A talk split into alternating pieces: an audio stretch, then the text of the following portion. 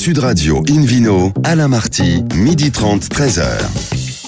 Bonjour à toutes et à tous, bienvenue à bord du numéro 920 vidéo depuis la création de l'édition en 2004. Exceptionnellement, nous ne sommes pas en public et délocalisés chez le caviste Nicolas à Paris au 31 Place de la Madeleine, mais confinés comme vous tous et très heureux de vous retrouver. Je rappelle que vous écoutez Invino Sud Radio à Perpignan sur 103.2 par exemple et qu'on peut se retrouver sur notre page Facebook Invino chaque samedi. Je suis en compagnie de Philippe Orbrac, notamment meilleur sommelier du monde pour un menu qui prêche comme d'habitude la consommation modérée et responsable. Bonjour Philippe. Bonjour Alain, bonjour à tous. La semaine fut agréable Philippe. Qu'est-ce qu'on fait quand on est meilleur sommelier du monde mais confiné? Écoute, d'abord il a fait beau à Paris, donc c'était déjà sympa de pouvoir voir au moins sans sortir, mais voir un peu le ciel bleu, ça donne toujours le, moral. Ensuite, comme on est meilleur sommelier du monde, président de l'association de la sommellerie française et on a du boulot. Oui, on a du boulot. Beaucoup de, beaucoup de conférences en ligne, finalement, ça fonctionne bien. Et pour garder le lien, c'est important aussi avec les équipes de, de, mon restaurant, le bistrot du sommelier. Et puis, je fais des lives sur, sur Instagram et sur Facebook le mardi, le jeudi, le vendredi euh, à 18h30. Ça permet déjà de reparler. Avec nos amis de Vin et Société, de Vin et Société. Exactement, avec Vin et Société et Lyon de la Sommeille française, de quoi bien s'occuper la semaine. Parfait. On reçoit un premier invité à bord d'une vidéo de Sud Radio, Hervé Novelli, président du Conseil supérieur de l'Onotourisme. Bonjour Hervé. Bonjour, bonjour à tous. Ah, il, paraît, Hervé, que la plus jolie ville du monde et de loin, c'est Richelieu. Vous en pensez quoi?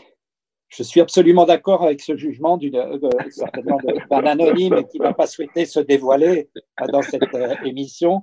Et donc, je partage son avis. Euh, c'est la, plus belle ville du monde. Du reste, j'encourage tous les auditeurs de Sud Radio à venir en Touraine visiter cette merveilleuse ville qui est entièrement classée monument historique. Je ne parle pas évidemment de son maire.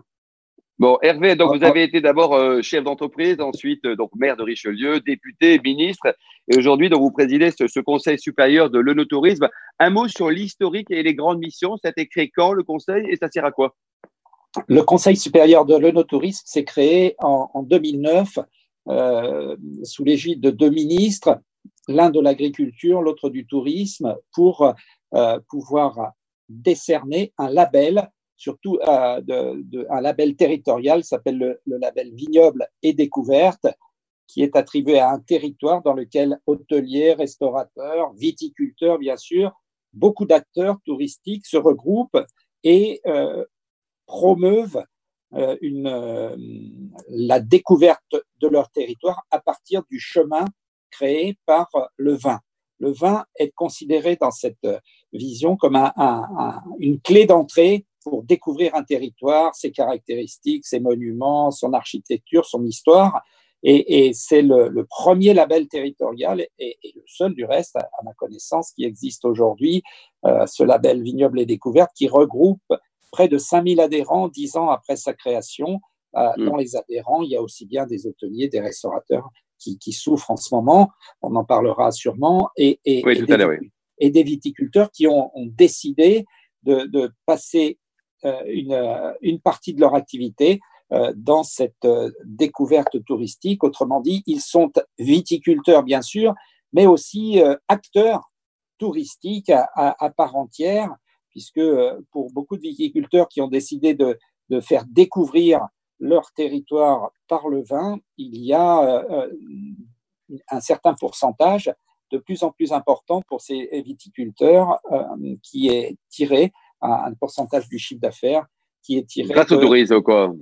Grâce au tourisme. Et, au tourisme. Et, Philippe Arbois, vous nous rappelez un peu le, le contexte, Philippe, de, de, de la création de l'œnotourisme. Euh, C'était créé où? Hors de France et c'était créé où en France? C'est une démarche qui est récente, Philippe Arbrac Alors, on, prête notamment aux Allemands d'avoir mis en place un système de, de route, effectivement, qui permettait de découvrir leur, leur, territoire.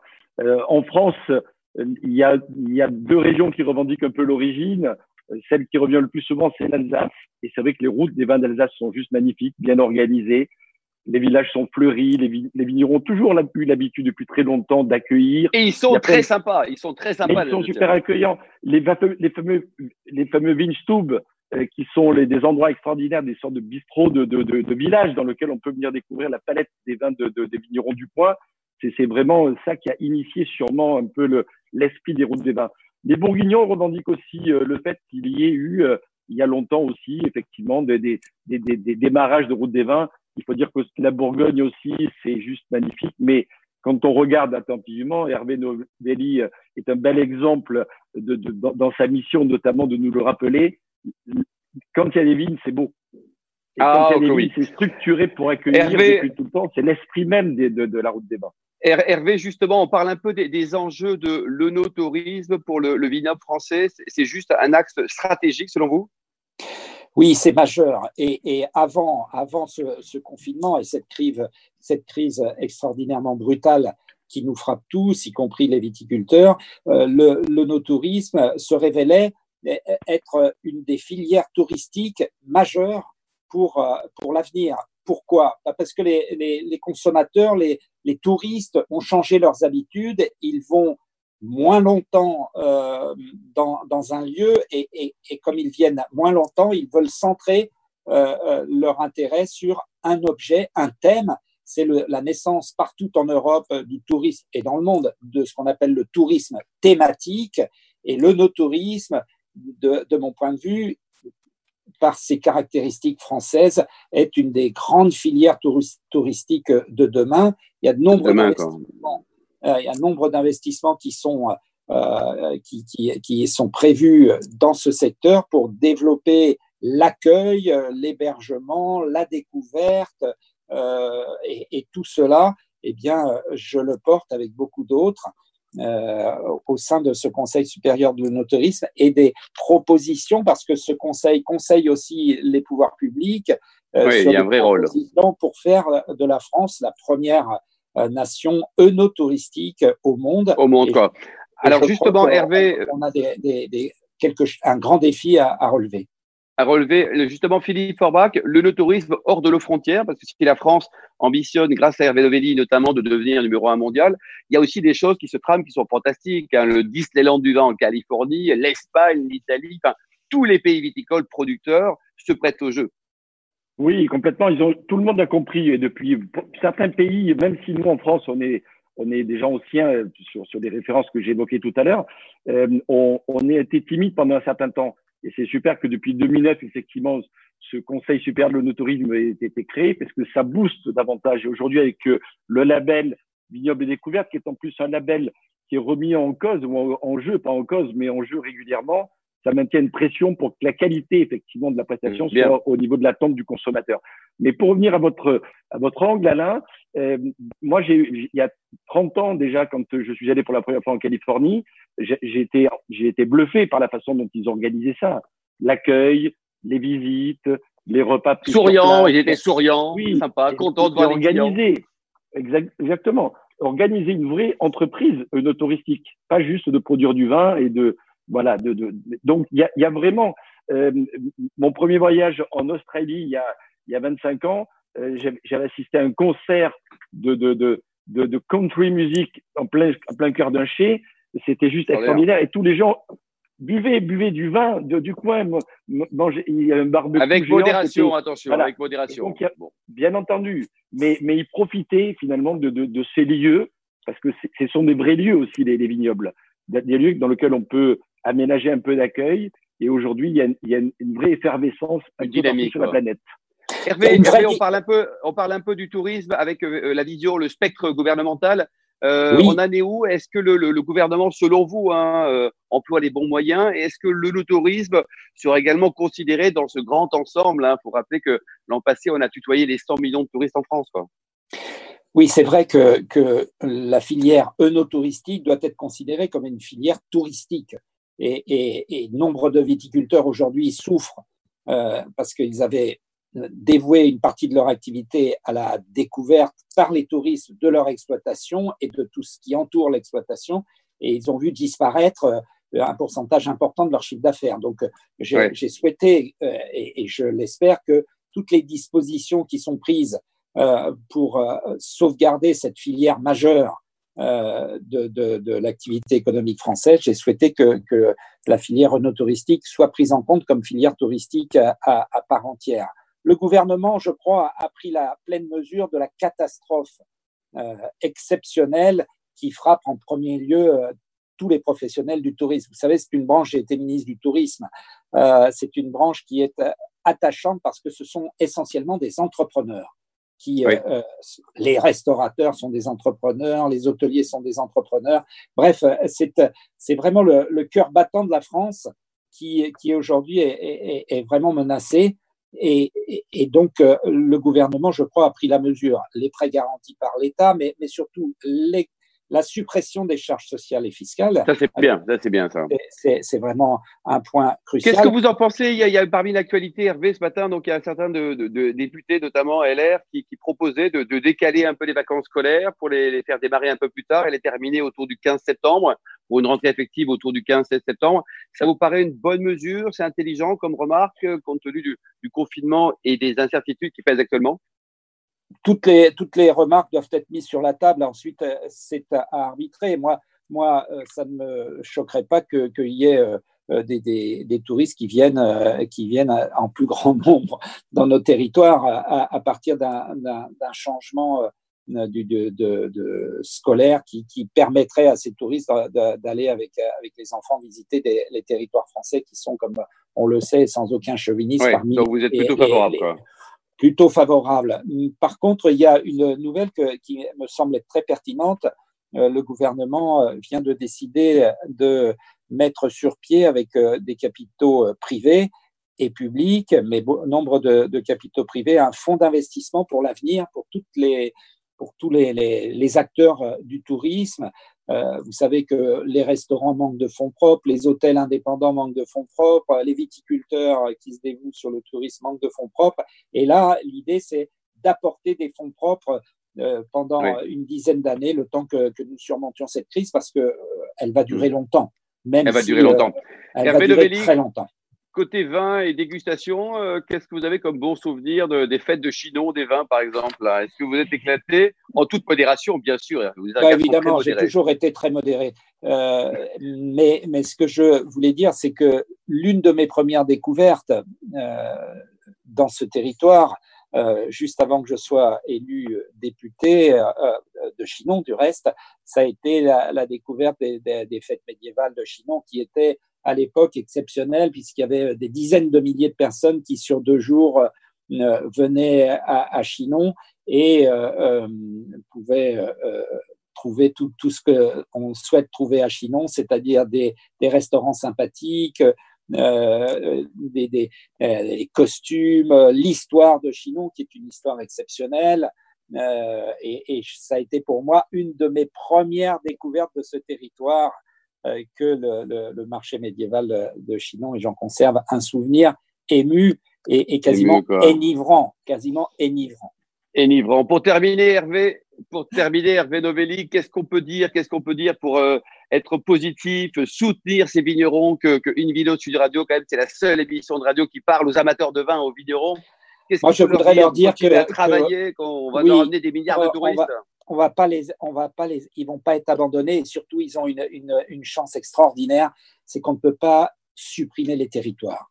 On ne peut pas supprimer la culture, on ne peut pas supprimer la production euh, de la terre telle qu'à la, à laquelle ils, se livrent. Et donc, ils auront des difficultés, c'est certain, mais euh, au final, euh, jamais ça ne disparaîtra parce que c'est le cœur de la, des territoires français. Et donc, euh, euh, on va les accompagner du mieux qu'on pour, pour qu'ils puissent surmonter cette euh, période euh, difficile.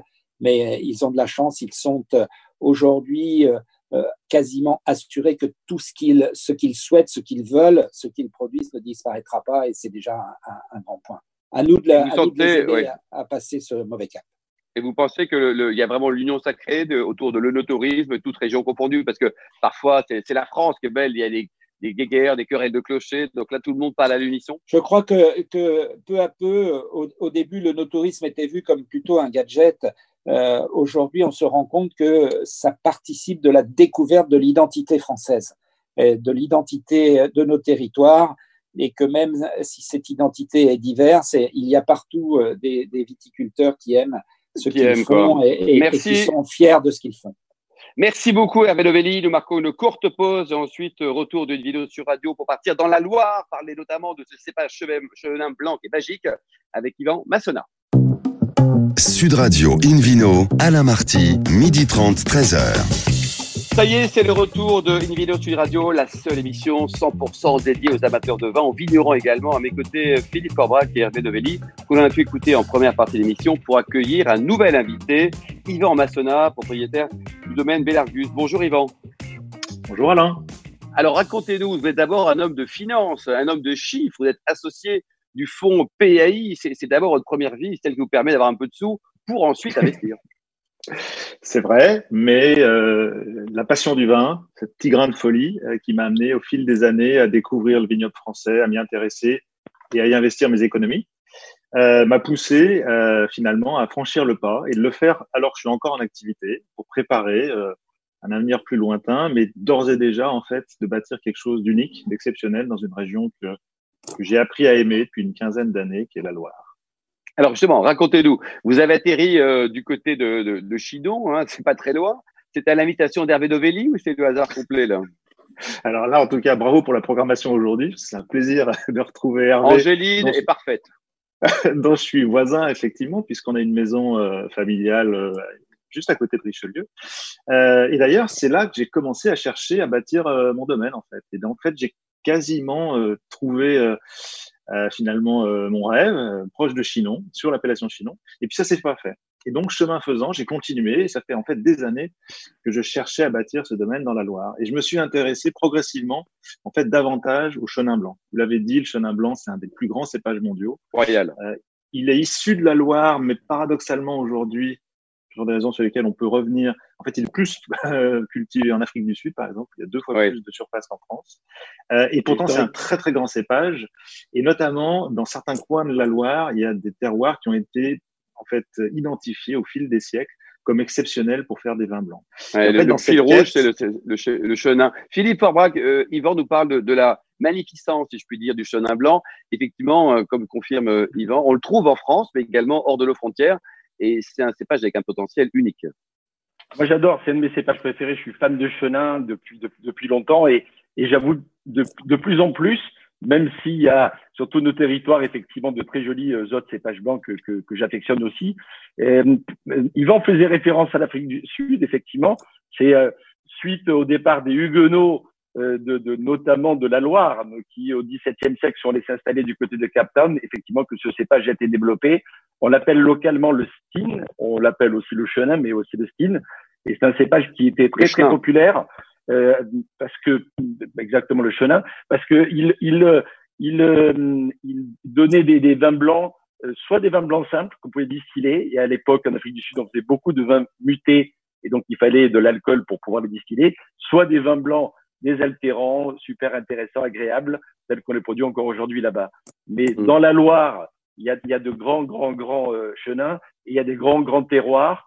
Euh, Le secteur, par exemple, du Layon, les vins moelleux, les chaumes, les bonnes eaux, etc. C'est ju- c'est juste génial. C'est magique, c'est magique. incroyables, notamment en Hervé Anjou. Levelli, Hervé Levelli, Oui. vous connaissez bien tous les vignerons de France, y compris ceux de votre région, hein, la Loire et Chinon en particulier. Est-ce que ce sont des gens accueillants quand ils voient arriver un Yvan qui arrive avec ses idées, ses envies? Euh, Est-ce que les, les gens de cette belle région sont ouverts? Oui, ils sont ouverts euh, spontanément, en tout cas vous le pensez.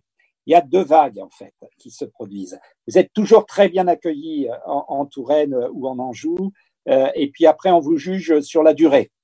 Donc euh, vous êtes bien accueillis au départ, mais vous pouvez ne pas être accepté dans la durée. Et, et donc c'est euh, euh, à vous de, de montrer que euh, eh bien euh, l'attraction que euh, que vous ressentez pour ce territoire est sincère, est Oui, C'est un profonde et marathon, et c'est pas la- un sprint. C'est pas un sprint, c'est un marathon. voilà. Mais au départ, vous êtes toujours adopté. Au départ, mais euh, c'est une adoption précaire, si j'ose dire.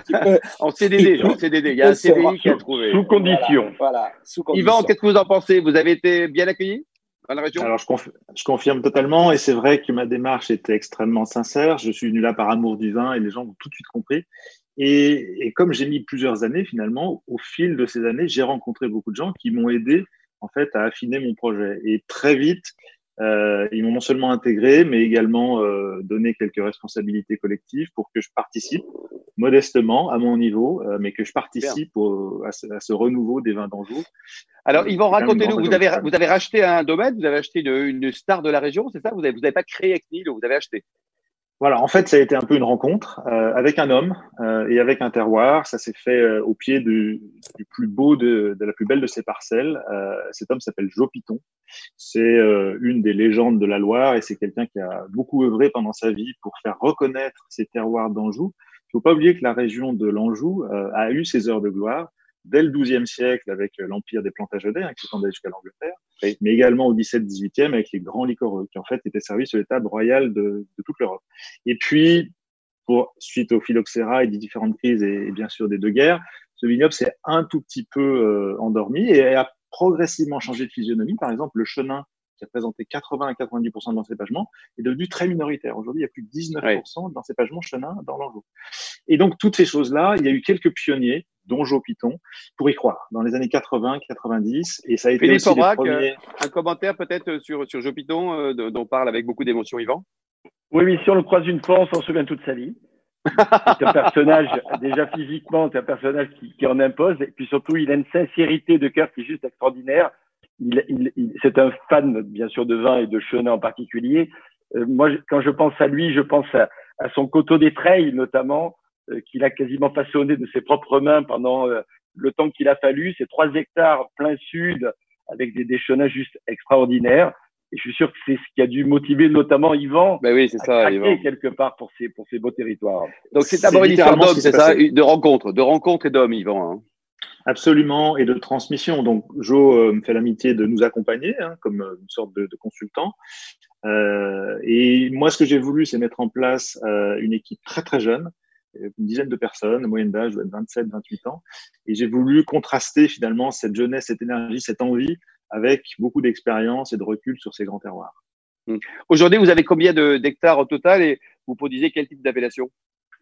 Alors, euh, je suis sur tout ce qu'on appelle l'Anjou noir, c'est-à-dire la région de schiste euh, autour d'Angers, et je suis sur trois principaux endroits. Un des endroits, c'est les coteaux du Léon où était le vignoble de Jo, mais j'ai également acquis des vignes sur Savenière, une des plus petites appellations de France, mais qui a un très très grand potentiel sur les chenins. Et également, j'ai eu la chance de mettre la main sur quelque chose qui est assez unique. Ma, ma passion pour le vin est née en Bourgogne, et moi j'ai une vision vraiment bourguignonne, avec un seul cépage et du parcellaire. Et j'ai pu acheter en fait un quart du seul grand cru de la Loire. Dans toute la Loire, 600 km de fleuves et de vignobles, il y a une seule appellation qui a le statut de grand cru, elle s'appelle Quart de Chaume. C'est un des plus grands liquoreux de France. Et Jo a été visionnaire sur bien des choses, et notamment sur la capacité sur ces grands terroirs liquoreux à faire des secs. Et en fait, j'ai réussi à acheter quelque chose qui était en vente depuis dix ans et que, et que moi-même j'avais vu d'ailleurs plusieurs années auparavant en passant mon chemin. Ah oui. Et la rencontre avec Jo a finalement remis cette perspective dans ma tête et je me suis dit, mais bien sûr, il faut absolument exprimer ces terroirs, comme on le faisait d'ailleurs au 17, 18e, avant l'invention du sucre industriel, avant la chaptalisation. C'est-à-dire que la nature, chaque année, décidait si les vins allaient être secs, moelleux ou liquoreux. Oui, c'était la nature, on ne pouvait pas travailler. Philippe Orbrac, le point technique de cette émission de vidéo Sud Radio spéciale samedi, euh, la chaptalisation dont parlait Yvan. Qu'est-ce que ça C'est un rapport avec un certain chaptal qui, est ah oui, d'un lycée à Paris? Exact. Oui, enfin, il était peut-être euh, ministre à l'époque aussi, avant d'être euh, avant d'être lycée célèbre.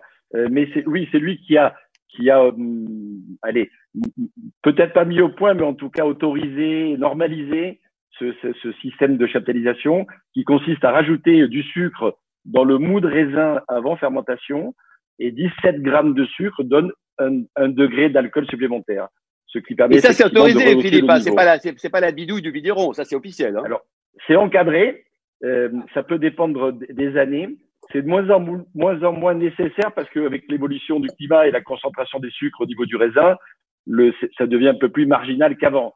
Mais effectivement, c'est autorisé et complètement encadré. Yvan, le millésime 2018, euh, qu'est-ce qu'on peut en dire, vous, en tant que, que néo-vigneron? Vous avez pris le pli, hein, vous allez dire que c'est le millésime du siècle, comme tous les vignerons depuis huit siècles?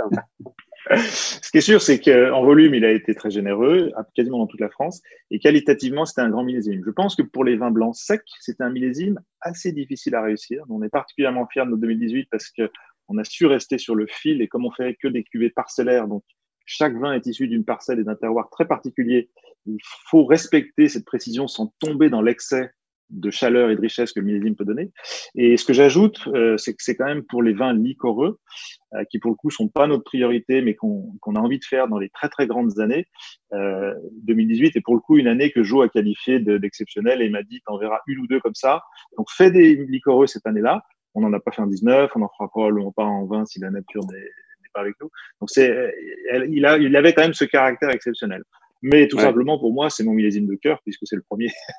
c'est le premier, c'est symbolique. Par contre, la tendance au, sucre, tout ce qui est liquoreux, c'est moins à la mode. Là, vous n'êtes pas un petit peu à contre-courant, Yvan, parce que Alors, euh, voilà, on se dit, euh, il y a d'autres vins qui souffrent, comme les, vins doux naturels, par exemple.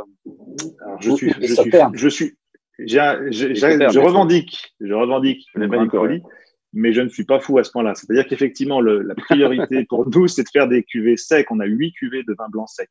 Les liquoreux, on n'en fera que dans les grandes années, euh, mais on en fera encore. C'est des vins qui ont traversé les siècles, pour pas dire les millénaires. Les premiers grands vins de l'humanité ont été liquoreux. C'est, ça a été documenté par les scientifiques.